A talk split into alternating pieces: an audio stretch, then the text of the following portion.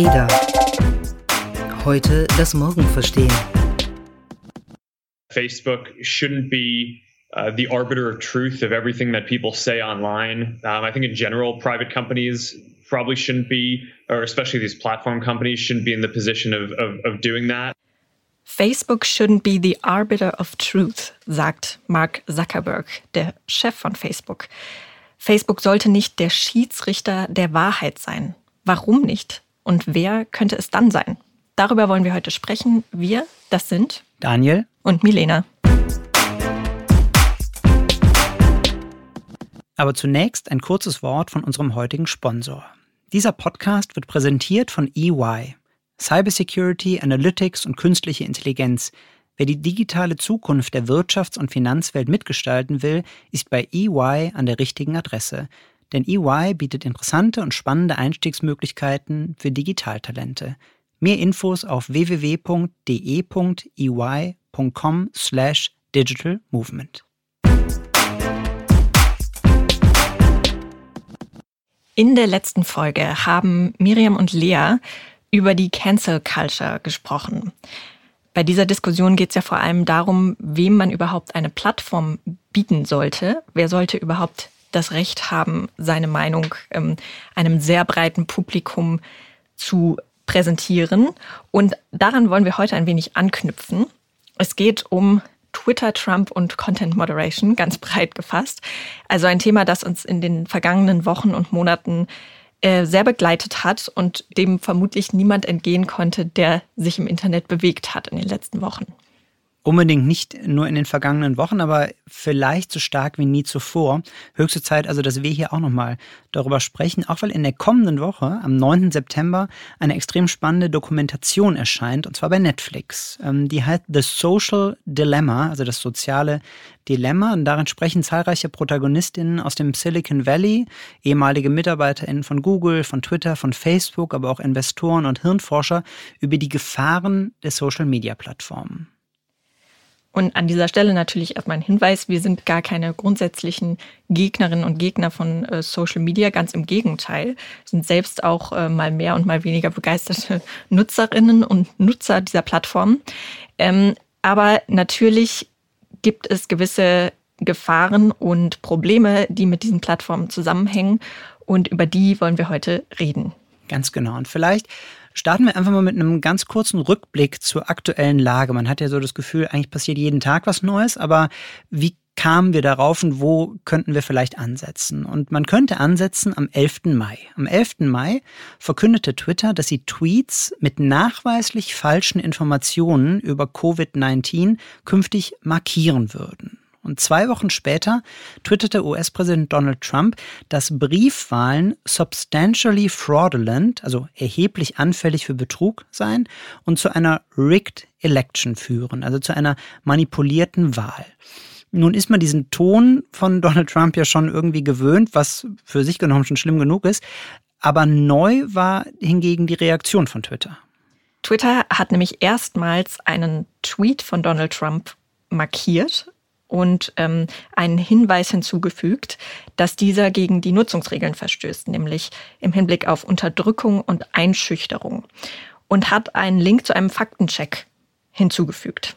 Dieser führte zu einem Text, kurz zusammengefasst, dieser Text sagte aus, das, was Donald Trump da sagt, ist eine unbegründete Behauptung, die so nicht stimmt. Oder kurz zusammengefasst, der Präsident erzählt vollkommenen Unsinn. Und sowas lässt Trump ja eher selten auf sich sitzen. Ja, ähm, es scheint ein bisschen so, als habe er nur auf sowas gewartet, denn schon zwei Tage später unterzeichnete Donald Trump die Executive Order on Preventing Online Censorship. Hören wir mal rein. The choices that Twitter makes when it chooses to suppress, edit, blacklist, shadow, ban are editorial decisions, pure and simple. They're editorial decisions. In those moments, Twitter ceases to be a neutral public platform and they become an editor with a viewpoint. What they choose to fact check and what they choose to ignore or even promote is nothing more than a political activism group or political activism So, die Stimme kennt man, un unverkennbar. Äh, kurz gesagt, ähm, Twitter, sagt Donald Trump, habe sich durch das Markieren seines Tweets als politischer Aktivist aufgespielt. Und deshalb unterzeichnete er also einen Erlass, um diese Online-Zensur künftig zu verhindern. Nun wurde dieser Erlass von JuristInnen sofort für völlig sinnlos erklärt, weil er an der Rechtslage nichts ändert. Darüber reden wir gleich nochmal. Aber Fakt ist, dass Donald Trumps Entscheidung eine ernste Debatte berührt. Und zwar die Frage, ob Social-Media-Plattformen für die Inhalte, die die NutzerInnen dort posten, verantwortlich sind. Ja, um diese Frage zu beantworten, müssen wir vielleicht nochmal ein bisschen zurückblicken, und zwar zum Beginn des Internets bzw. des World Wide Webs. Damals galten Websites zunächst noch als eine Art Publisher, also Herausgeber. Und wie das für Zeitungen auch gilt, was auf einer Website steht, dafür ist der Herausgeber verantwortlich und zuständig. So galt das damals eben auch für Websites. Das brachte aber Ärger und Unsicherheit und deshalb erließen die USA im Jahr 1996 ein Gesetz, das aus heutiger Sicht als Geburtshelfer des Silicon Valley gilt. Auch wenn diese entscheidende Passage eigentlich nur 26 Wörter umfasst. Genau. Und zwar in Section 230, also Sektion 230 des Communications Decency Act heißt es, ich lese jetzt einfach mal vor, No provider or user of an interactive computer service shall be treated as the publisher or speaker of any information provided by another information content provider. Das war jetzt lang und viel, aber zusammengefasst heißt das, dass der Plattformbetreiber eben kein Publisher ist, also kein Herausgeber in diesem Sinne, dass er, flapsig formuliert, für die Inhalte, die dort gepostet werden, nicht verantwortlich ist. Hm, das verhinderte im Prinzip also, dass Plattformen für die Beiträge der NutzerInnen verklagt werden können. Und sollte Plattformen ähm, ja, ihr Geschäftsmodell erleichtern. Man kann sich das äh, relativ gut vorstellen, wenn die für alles verantwortlich wären, ähm, dann wäre das zu damaligen Zeitpunkt irgendwie schwierig, überhaupt ein Geschäftsmodell zu starten. Also ähm, zusammengefasst, der Kongress, der das ähm, verabschiedet hat, dieses Gesetz, hatte zwei Gründe. Beide sind so ein bisschen uramerikanisch. Zum einen wollte er die unregulierte Entwicklung der Redefreiheit fördern. Free äh, Speech ist ja ein uramerikanisches Recht und er wollte die Nutzer KollegInnen ermutigen, das Internet quasi, naja, so ein bisschen selbst zu kontrollieren. Ähm, heute muss man darüber lachen, aber man darf nicht vergessen, wir reden vom Jahr 1996. Wie alt war Mark Zuckerberg damals? Ähm, auf jeden Fall noch an der Highschool, würde ich tippen. Ähm, aber damals dachte man eben, das wäre eine gute Idee. Ja, ich denke gerade darüber nach, ob er überhaupt schon an der Highschool war. Aber ja, wahrscheinlich ja. Davon abgesehen, es gibt natürlich auch gute Argumente für diese Section 230. Ähm, die Electronic Frontier Foundation nennt diesen Abschnitt einen der wertvollsten Instrumente zum Schutz der Meinungs- und Innovationsfreiheit im Internet. Und das stimmt natürlich in gewisser Weise. Bestimmte Innovationen wären ohne diese Section gar nicht entstanden. Also Facebook oder Twitter oder Reddit und wie sie alle heißen, hätte so in der Form nicht entstehen können, wenn sie tatsächlich für jeden einzelnen Post ihrer NutzerInnen verantwortlich gemacht hätten werden können. Lange Zeit hat das auch funktioniert. Das Problem war, dass die Social-Media-Plattformen zu einem ungeahnten Wachstum ansetzten. Und wir sprechen mittlerweile von Milliarden von NutzerInnen und Millionen von Beiträgen pro Sekunde. Das macht eine Moderation dieses ganzen, ja, dieser ganzen Inhalte sehr viel schwieriger. Genau, vielleicht mal ein, ein paar Zahlen, einfach um das einzuordnen an der Stelle. Ähm, man sagt, dass bei Facebook pro Tag etwa 100 Millionen Links gepostet werden und bei YouTube pro Minute 500 Stunden Videos hochgeladen werden. Ähm, wenn man jetzt also diese Sektion 230 oder diesen Abschnitt 230 aufheben würde, dann wären die Plattformen für all diese Inhalte verantwortlich. Da kann man sich einerseits schon vorstellen, dass das nicht praktikabel ist und einfach schlichtweg nicht funktionieren könnte, ähm, dass sie dann den Betrieb einstellen müssten. Andererseits merken wir auch in diesen Zeiten, dass es so ganz ohne Regulierung und Moderation vielleicht auch nicht geht. Die Frage ist also, braucht es eine staatliche Regulierung?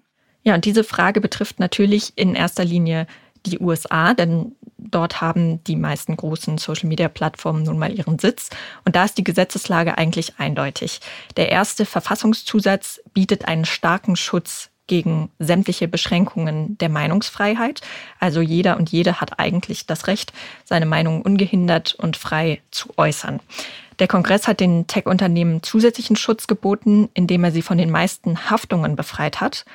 Und hinzu kommt dann noch das Problem, dass sich viele Inhalte, die gepostet werden, in einer Grauzone bewegen. Sie sind sozusagen awful but lawful.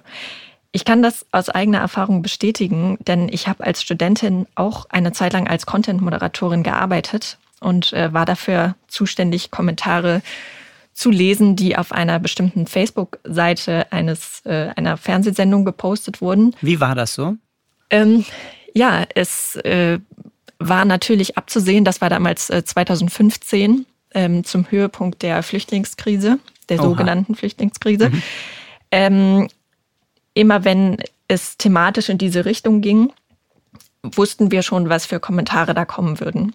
Und das bewegt sich sehr schnell an eine Grenze dessen, was noch eine Meinungsäußerung ist und geht dann fließend über in ja, Inhalte, die doch beleidigend sind und andere Gruppen diffamieren, angreifen oder auch ja teilweise sogar strafbar sind. Und man muss dann entscheiden, inwieweit verletzt das unsere eigenen Community-Richtlinien, inwieweit müssen wir das löschen oder reicht es vielleicht, das zu verbergen. Verbergen heißt in dem Fall, dass derjenige, der kommentiert hat, nicht darüber benachrichtigt wird, dass ein Kommentar gelöscht wurde. Regt sich also nicht auf und sagt, oh, schreit Zensur. Genau. Ähm, der Kommentar wird auch faktisch nicht gelöscht, er wird aber eben vor anderen verborgen, weil wir zu der Einschätzung gekommen sind, dass der ja beleidigend ist. Aber noch nicht eben so beleidigend, äh, dass man ihn eben explizit löschen müsste. Nur ein bisschen beleidigend. Ja, genau. Also die, die, es gibt tatsächlich äh, ein weites Spektrum an Beleidigungen, habe ich in dem Zusammenhang gelernt. Und ähm, dann ja, suggeriert man im Prinzip demjenigen, der diesen Kommentar verfasst hat, äh, du kannst deine Meinung äußern, ähm, auch wenn es aus meiner Sicht eine beknackte Meinung ist, aber sie ist eben noch nicht so schlimm, dass wir sie offiziell zensieren müssten. Aber da wir einen solchen Ton auf unserer Seite nicht dulden, wird dieser Kommentar eben verborgen. Finde ich aber ein, ein sehr schönes Beispiel für zwei Aspekte im Grunde genommen. Zum einen das Problem, ähm, ne, was du gesagt hast, awful but lawful. Die Grenzen sind einfach total fließend. Und zum anderen vielleicht eine mögliche Lösung aufzuzeigen, also dem, dem Nutzer oder der Nutzerin zu suggerieren, du kannst dich weiter äußern, aber man sperrt es eben für die anderen, damit die es nicht weiter verbreiten. Ja, es schließt auch, glaube ich, so ein bisschen an die äh, letzte Folge zur Cancel Culture an, dass eben jeder zwar Freedom of Speech, aber nicht Freedom of Reach hat. Also wenn du dich dazu entscheidest, eine bestimmte Meinung zu äußern, die aber gleichzeitig eine andere Gruppe extrem verletzt, dann kannst du das zwar tun, aber wir müssen das nicht aktiv unterstützen, indem wir dir die entsprechende Reichweite geben. Das ist so ein bisschen die Idee hinter dieser Verbergen-Funktion. Genau dazu, äh, wo du das gerade sagst, mit äh, Meinungen, die andere verletzen. Ich habe eine, ähm, das hat mich wirklich umgehauen. Ähm, das Meinungsforschungsinstitut PEW, PEW, ähm, hat 2015 eine Umfrage gemacht und zwar folgende Frage. Stimmen Sie folgende Aussage zu? Die Menschen sollten öffentliche Aussagen treffen dürfen, die Minderheiten beleidigen. Stimmen Sie dem zu oder nicht?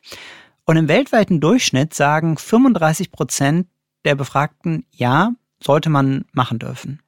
Und die regionalen Unterschiede finde ich wirklich faszinierend. In Europa finden das nur 46 Prozent der Menschen, dass man andere quasi öffentlich beleidigen sollte, ähm, dürfen sollte. Ähm, in den USA sagen das 67 Prozent.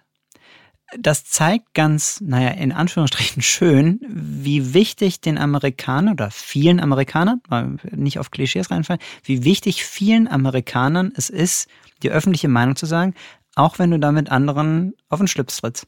Mhm.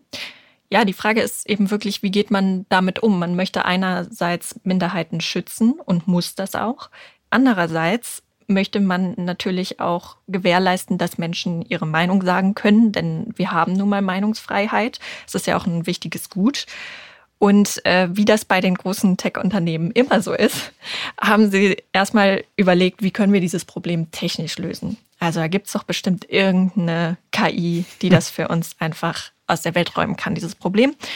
Äh, Facebook macht das ja schon seit Jahren, dass sie im Prinzip ähm, ja automatisiert bestimmte Posts durchgehen und auf zum Beispiel Beleidigungen ähm, durchforsten. Also wenn ich jetzt irgendwas poste, in dem das Wort, äh, ich, ich suche nach einer harmlosen Beleidigung, sagen wir mal, das Wort Arschloch enthalten ist, dann ist die Wahrscheinlichkeit hoch, dass äh, Facebook das flaggt und sagt, okay, das verstößt gegen unsere äh, Richtlinien oder ähm, mit, mit, ähnlicher, mit ähnlichen Methoden kann man auch äh, Fake-Accounts identifizieren und ähm, eben automatisch dann markieren. Und YouTube macht das mittlerweile ganz genauso, hat im letzten Quartal allein 11,4 Millionen Videos automatisch markiert.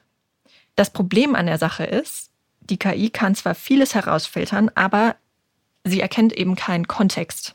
Also einfaches Beispiel, ein Foto kann Gewalt verherrlichen oder vor Gewalt warnen.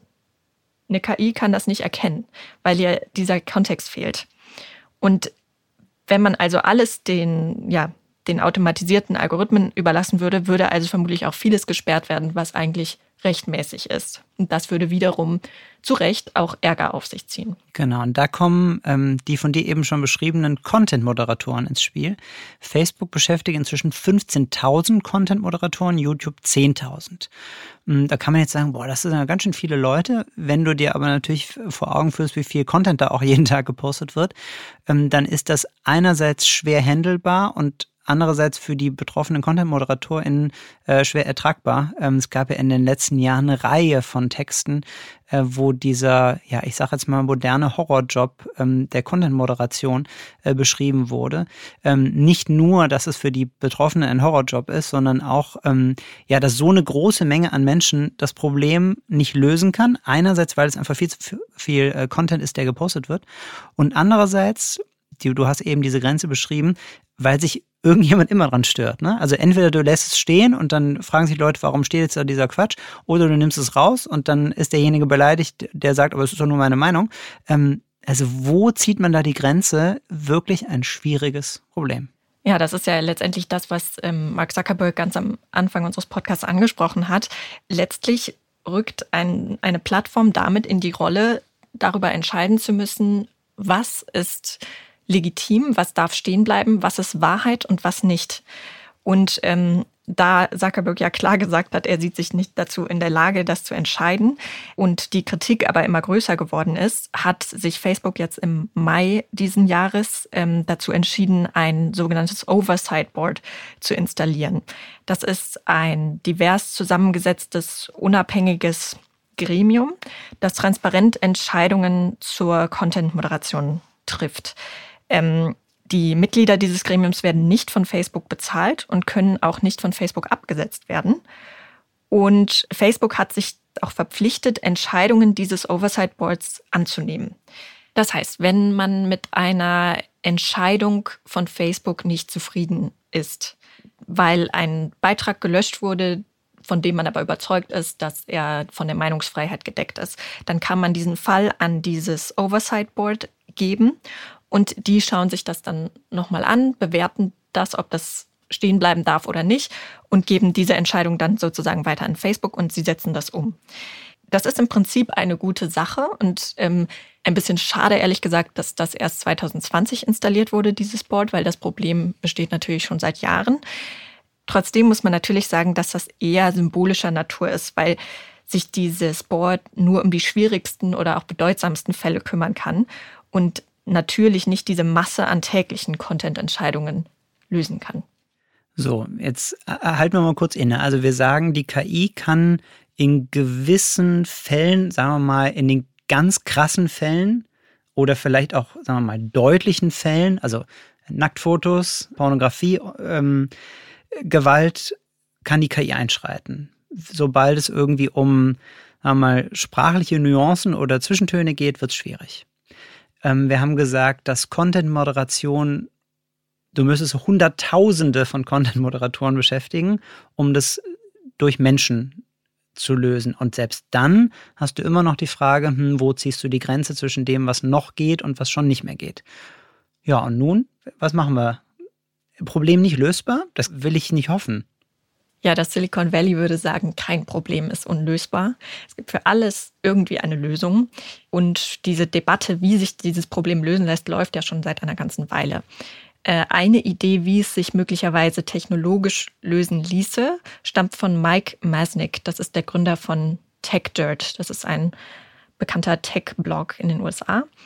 Und er hat im letzten Jahr einen langen Essay geschrieben, Build Protocols, not Platforms. Da sagt er im Prinzip, soziale Netzwerke sollten nicht mehr auf zentralen Plattformen basieren, sondern stattdessen sollten wir wieder, wie in der ursprünglichen Form des Internets, auf dezentralisierte, offene Protokolle setzen. Und er vergleicht das im Prinzip mit der E-Mail-Infrastruktur.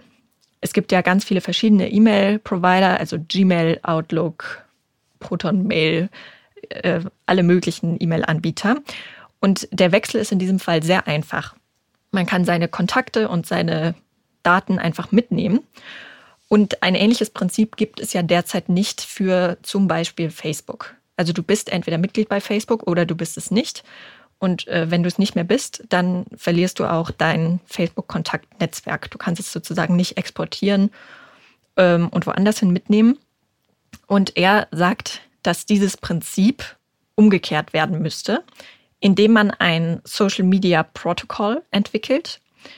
Und für dieses Protokoll könnten verschiedene Anbieter verschiedene Filter und Interfaces entwickeln.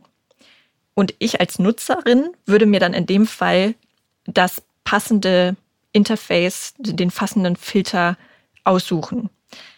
Konkretes Beispiel. Sagen wir, ich interessiere mich vor allem für Nachrichten. Ich möchte Facebook zum Beispiel oder Twitter oder was auch immer eigentlich vor allem nutzen, um Nachrichten zu konsumieren.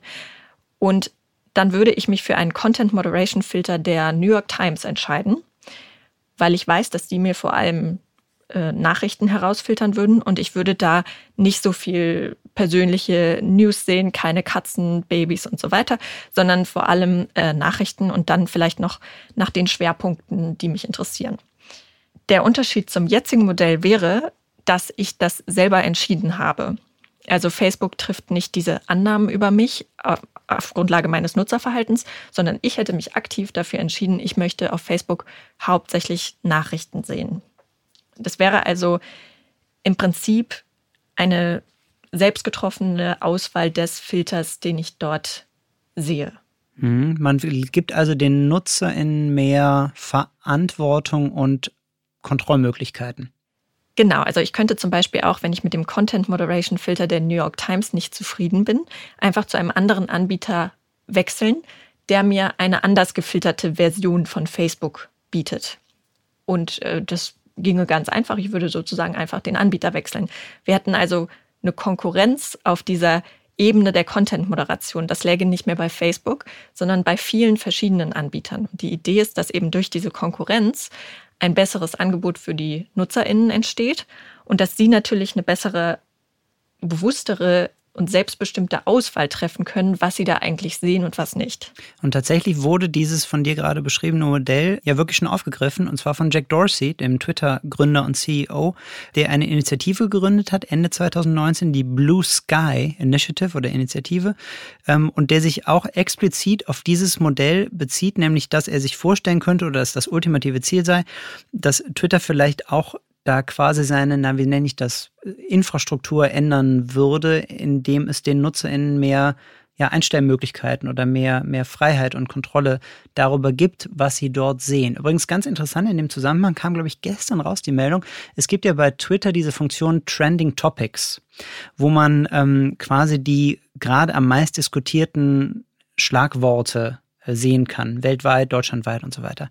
Und oft guckt man da rein und denkt sich so, was ist das denn? Also vor ein paar Tagen war es Heilpraktikerin aus der Eifel, ähm, ohne Kontext. Und inzwischen hat jetzt aber Twitter entschieden, dass sie zunehmend unter diese Trending Topics oder begleiten zu diesen Trending Topics, dass sie Kontext liefern, damit man eben einordnen kann, was hat es gerade damit auf sich. Ist auch ein kleines Beispiel, finde aber zeigt auch, dass man sozusagen gar nicht so viel machen muss, um den Leuten ein bisschen mehr an die Hand zu geben, oder? Ja, einfach die Entscheidung ein bisschen transparenter zu machen. Warum sehe ich das jetzt gerade? Und ähm, warum wird das ausgerechnet mir angezeigt vielleicht auch? Ähm, Aber wofür steht das? Steht das für, ähm, beweist Twitter da, ich will nicht sagen, Mut oder Verantwortungsbewusstsein? Weißt du, was ich meine? Also ich finde schon, dass man sagen kann, dass Twitter in den letzten Wochen einen Veränderungsprozess in dieser Hinsicht durchmacht und sich, glaube ich, der eigenen Rolle etwas bewusster geworden ist, die diese Plattform gespielt hat, auch wenn es um den Aufstieg von Donald Trump zum Beispiel geht. Gerade jetzt mit der bevorstehenden Wahl denke ich, dass sie da versuchen, etwas mehr Transparenz in diese ganze Thematik reinzubringen und ähm, besser zu vermitteln, was trendet, was wird dir angezeigt, was nicht, wie kannst du das vielleicht auch beeinflussen durch bestimmte Einstellungen, die du vornehmen kannst. Wie kann man gewisse Tweets einordnen? Durch so einen kleinen Faktencheck, wobei das Wort Faktencheck ja immer schon belastet ist, aber. Ja, also ich finde schon, dass da ein bisschen was passiert. Stärker vielleicht noch als bei Facebook, muss man auch ehrlich sagen. Ja, das, das bleibt ehrlich gesagt ein bisschen abzuwarten, was daraus jetzt auch wird. Also auch diese Blue Sky-Initiative, die du angesprochen hast. Ähm, ich finde das gut, dass sie diese Option prüfen, ähm, vielleicht auf so eine Art dezentrales Modell umzusteigen. Man muss vielleicht dazu sagen, es ist keine gänzlich neue Idee. Also es gibt schon soziale Netzwerke, zum Beispiel Mastodon, die auf diesem Prinzip basieren. Äh, sie würden also sozusagen das Rad nicht komplett neu erfinden. Ähm, es bleibt ein bisschen abzuwarten, was sie jetzt daraus machen. Und gleichzeitig, als du das Modell vorhin beschrieben hast, es läuft ja dann womöglich darauf hinaus, dass ich als Nutzer mehr selber einstellen muss. Und da könnte man natürlich sagen, hm, ob das so viele wirklich machen wollen oder ob nicht eigentlich eher die meisten zu bequem sind und einfach die Einstellungen so übernehmen, wie sie sind. Ja, ich weiß auch nicht, ähm, um jetzt mal bei diesem Beispiel zu bleiben, was ich eben genannt habe. Wenn ich jetzt diesen Filter der New York Times nutze, dann wäre ja sehr wahrscheinlich, wären da ähm, totale Extrempositionen geblockt. Die würde ich dann gar nicht erst sehen. Das fände ich in meinem Nutzerverhalten sehr angenehm. Gleichzeitig weiß ich aber gar nicht, ob es so schlau ist, dass ich überhaupt nicht mehr mitbekomme, was diese Gruppen eigentlich machen. Einerseits, ja, möchte ich nicht, dass sie die Möglichkeit haben, sich eine riesige Reichweite aufzubauen. Andererseits sehe ich schon eine Gefahr, wenn das alles in einem Paralleluniversum passiert, eine Art Parallel-Facebook, von dem ich nichts mitbekomme, ähm, wo sich die vielleicht dann immer weiter radikalisieren und ich bekomme gar nichts davon mit. Das passiert natürlich in Teilen jetzt auch schon, denn mir wird jetzt auch schon sehr vieles nicht angezeigt, was es auf Facebook gibt oder auf, ähm, bei Facebook bin ich persönlich ehrlich gesagt gar nicht mehr, aber bei Twitter zum Beispiel, äh, da passiert unheimlich viel, was ich gar nicht mitbekomme. Ähm, in dem Fall habe ich es aber jetzt gerade nicht selbst entschieden. Klar, bestimmten Leuten folge ich nicht, aber bestimmte Dinge werden mir auch nicht angezeigt, weil Twitters Algorithmus das für mich entschieden hat. Nicht, weil ich aktiv gesagt habe, ich möchte das nicht sehen. Und vielleicht möchte ich ja ab und zu mal doch mitbekommen, was da passiert, um überhaupt im Bild zu sein, was beschäftigt denn eigentlich bestimmte Gruppen in dieser Gesellschaft. Weil das kriege ich ja sonst gar nicht mehr mit. Das wäre eher ein Plädoyer dafür, dass man eben den Leuten doch den Raum geben sollte, auch wenn sie da Unsinn erzählen. Ja, schwierig. Also ja, einerseits ja, Andererseits ähm, ist es eben genau das Modell. Eigentlich ist es ein bisschen wie dieses Kommentare verbergen. Man würde ihnen den Raum weiterhin lassen, denn das ist vollkommen legitim, dass sie ihre Meinung äußern. Ähm, das ist ihr gutes Recht an der Demokratie. Sie haben aber eben nicht das Recht, eine Millionenreichweite damit äh, zu erreichen auf einer sogenannten Mainstream-Plattform, sondern wären eben in ihrem Publikum eingeschränkt ja, ich glaube, ich halte das schon für ein Modell, was man mal probieren könnte. Bin mir aber gleichzeitig unsicher, ob es so wirklich funktionieren kann. Ähm, ich bin mir nicht nur unsicher, ich nehme jetzt mal die Gegenposition ein, auf die Gefahr, mich unbeliebt zu machen. Ich weiß natürlich, dass die Redefreiheit ein hohes Gut ist. Ähm, und wir wollen ja tendenziell eher optimistisch sein und haben eher ein positives Menschenbild von unserer Natur aus. Aber ich finde, dass die Realität gerade zeigt, dass es oft einfach nicht funktioniert. Also, dass dieser, der Marktplatz der Ideen, auf dem irgendwann wie von Zauberhand quasi der Quatsch ähm, an den Rand gedrängt wird und der Unsinn verschwindet und dann von der Vernunft abgelöst wird ich habe das Gefühl, Betonung auf Gefühl, dass der in unserem heutigen viralen Zeitalter nicht mehr funktioniert. Denn da ist quasi ja die Lüge schon um die Welt gegangen, bevor die Richtigstellung hinterherkommt und die kommt dann zu spät, erreicht nicht jeden und so weiter. Und ich glaube, es bleibt am Ende nichts anderes als konsequent und gut begründet, auch vielleicht nach Warnungen, durchzugreifen und NutzerInnen einfach notfalls zu sperren. Ähm, Dana Boyd, eine bekannte amerikanische, ich nenne sie jetzt mal Netzforscherin, ähm, nennt das Strategic Silence. Also, dass man gewisse Leute, die einfach permanent immer wieder gegen gewisse Regeln des Anstands, und da müssen wir ehrlicherweise eigentlich nicht darüber diskutieren, wo der endet, ähm, die dagegen verstoßen, dass man die sperrt. Es gab in der Vergangenheit in den USA zahlreiche Beispiele. Alex Jones, ein ähm, radikaler Radiomoderator, Milo Yiannopoulos, ein rechtsextremer US-Blogger, die permanent gegen die Regeln verstoßen haben und immer wieder gewarnt wurden. Und irgendwann haben die Plattformen gesagt, that's it, over, wir sperren euch jetzt. Was ist passiert? Von denen, zumindest im Falle von Milo Yiannopoulos, von denen redet kein Mensch mehr. Ähm, da war natürlich das Geschrei riesig am Anfang. Wie könnt ihr nur? Und das ist Zensur und so weiter.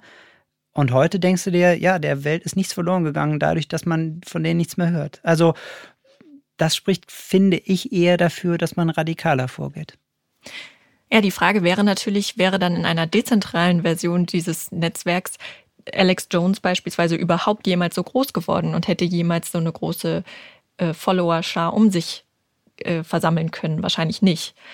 Ähm, das ist natürlich schon so ein Argument, dann dafür zu sagen, hm, vielleicht sollte man da schon früher eingreifen und denen sozusagen die Möglichkeit geben, ihre Meinung zu äußern. Aber durch die verschiedenen Filter, die sich die NutzerInnen dann auswählen können, kommt das halt gar nicht überall an. Es ist ehrlich gesagt schwierig. Also ich habe da noch keine abschließende Meinung zu. Man wird das, glaube ich, auch das Problem nicht ganz aus der Welt schaffen können. Und was mich daran ein bisschen manchmal äh, traurig äh, stimmt, ist, dass das eigentlich abzusehen war, dass das passiert. Also man hätte sich vor vielen Jahren schon Gedanken darüber machen müssen, was machen wir eigentlich, wenn? Und was könnte vielleicht auch schiefgehen, wenn wir das so und so aufbauen? Und äh, diese Debatte hat, finde ich, erst sehr spät eingesetzt. Und ähm, umso wichtiger ist es natürlich, dass wir sie jetzt führen und dass wir irgendwie versuchen, Lösungen zu finden. Und an der Stelle, weil wir die Lösungen hier äh, beide im Studio nicht finden werden ähm, und weil wir die Debatte natürlich fortsetzen wollen, die Frage an euch. Wie denkt ihr darüber? Sollte mehr gesperrt werden und eventuell zensiert werden? Sollten auch extreme Meinungen weiter zugelassen werden? Wie denkt ihr darüber? Was habt ihr für Lösungsansätze? Wir würden uns extrem darüber freuen, ähm, wenn ihr die uns wissen lasst ähm, auf unseren üblichen Social-Media-Kanälen. Das war der ADA Podcast Heute das Morgen verstehen. Entwickelt wird unser Podcast von der gesamten ADA Redaktion, einem Teil der Handelsblatt Media Group. Produziert werden unsere Folgen in Düsseldorf und zwar von unserem wunderbaren Tonmeister Julian Stephan. Wenn ihr unsere Arbeit unterstützen möchtet, dann könnt ihr das am allerbesten, indem ihr unser ADA Magazin abonniert und unserem Podcast bei iTunes 5 Sterne verleiht. Mehr Infos findet ihr unter join-ada.com.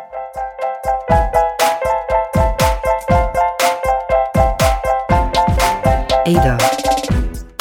Heute das Morgen verstehen.